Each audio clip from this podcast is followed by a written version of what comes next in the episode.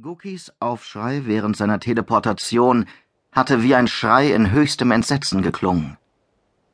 Nun, Sekunden danach, herrschte beklemmende Stille in der Gun-Gondel. Rast Schubai erinnerte sich, dass Guki vor wenigen Tagen unter Todesahnungen gelitten hatte. Er konnte nur hoffen, dass der Mausbiber wie beabsichtigt in der Steuerkugel der Armada-Schmiede materialisiert und nicht in sein Verderben gesprungen war. Ein Stöhnen lenkte Chubai ab. Jens Salek erwachte aus der Bewusstlosigkeit. Als müsse er sich neu zurechtfinden, tastete der Ritter der Tiefe über den Boden der Gondel. Das klobige Fluggerät hatte außerhalb der Fertigungs- und Testbereiche der Armada-Schmiede Hortevon aufgesetzt. Es ist vorbei, sagte Chubai zögernd, Vorerst wenigstens. Wir sind der Hölle entkommen. Er kniete neben Salek nieder und öffnete dessen Seron. Der eher schmächtige Mann blickte ihn an und schien nicht zu verstehen. Ein Hauch von Müdigkeit lag in Saleks graublauen Augen. Er war verletzt und für die schnelle Wiederherstellung auf die Unterstützung seines Zellaktivators angewiesen. Chubai zwang sich zu einem zuversichtlichen Lächeln. Es ist alles in Ordnung. Die Probleme liegen hinter uns. Sein Blick streifte Shamar, der halb über den Sitzen hing. Der reptilienartige, grau geschuppte Pellack hatte beide Beinpaare abgespreizt und die Arme über dem länglichen Kopf verschränkt, der an den Schädel eines terranischen Delfins erinnerte. Nicht einmal ein leichtes Zucken seines schlanken Hinterleibs verriet, dass Shamar wieder zu sich kam.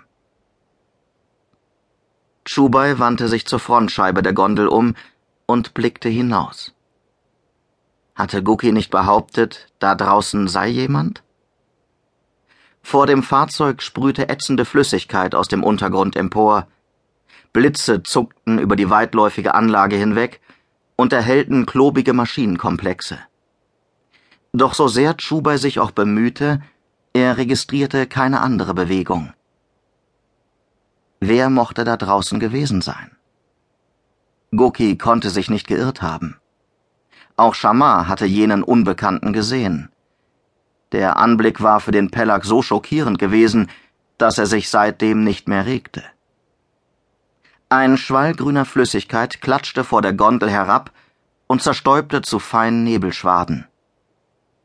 Rast Schubai wollte sich bereits abwenden, da bemerkte er den unförmigen Schemen im Dunst. Für einen Moment schien sich eine gepanzerte Hand der Gondel entgegenzustrecken. Schubai beugte sich hastig weiter vor, um vielleicht ein wenig deutlicher sehen zu können. Er schaffte es trotzdem nicht, Einzelheiten auszumachen. Geisterte in unmittelbarer Nähe der Gondel ein Armada-Monteur umher? Rast Schubai rieb sich die Schläfen. Er war sicher, dass er die Hand eines lebenden Wesens gesehen hatte und nicht die eines Roboters.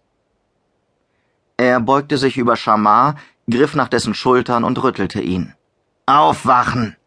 drängte er. Der Pellack stöhnte. Ein kratzendes Geräusch, das von der Frontscheibe her erklang, mischte sich hinein. Chubai fuhr herum. Für den Bruchteil einer Sekunde glaubte er, einen schwarzen Schädel zu erkennen, der Kopf eines Pellacks. Entstellt von Narben und schwerenden Wunden? Chubai starrte zum Fenster. War wirklich jemand da gewesen? Oder hatten die Säurenebel ihn genarrt? Von wachsendem Unbehagen getrieben, wandte er sich der Tür zu, um eine zusätzliche Sicherung einzulegen. Keinesfalls wollte Ras von Gegnern überrascht werden, die in unmittelbarer Nähe der Gun-Gondel agierten. Zögernd verharrte er am Einstieg. Das Gefühl wurde beinahe unerträglich, dass, nur durch die Panzerhülle der Gondel von ihm getrennt, jemand darauf wartete, ihn anzugreifen. Ruckartig schaute er zur Frontscheibe hinüber, und wieder war ihm, als reckte sich eine Hand aus dem Dunst hervor. Shamar, wir müssen hier weg, rief er. Wer oder was immer da lauert, die Bedrohung wird größer, je länger wir bleiben. Erneut beugte er sich über den Pellack. Diesmal griff er Shamar unter die Arme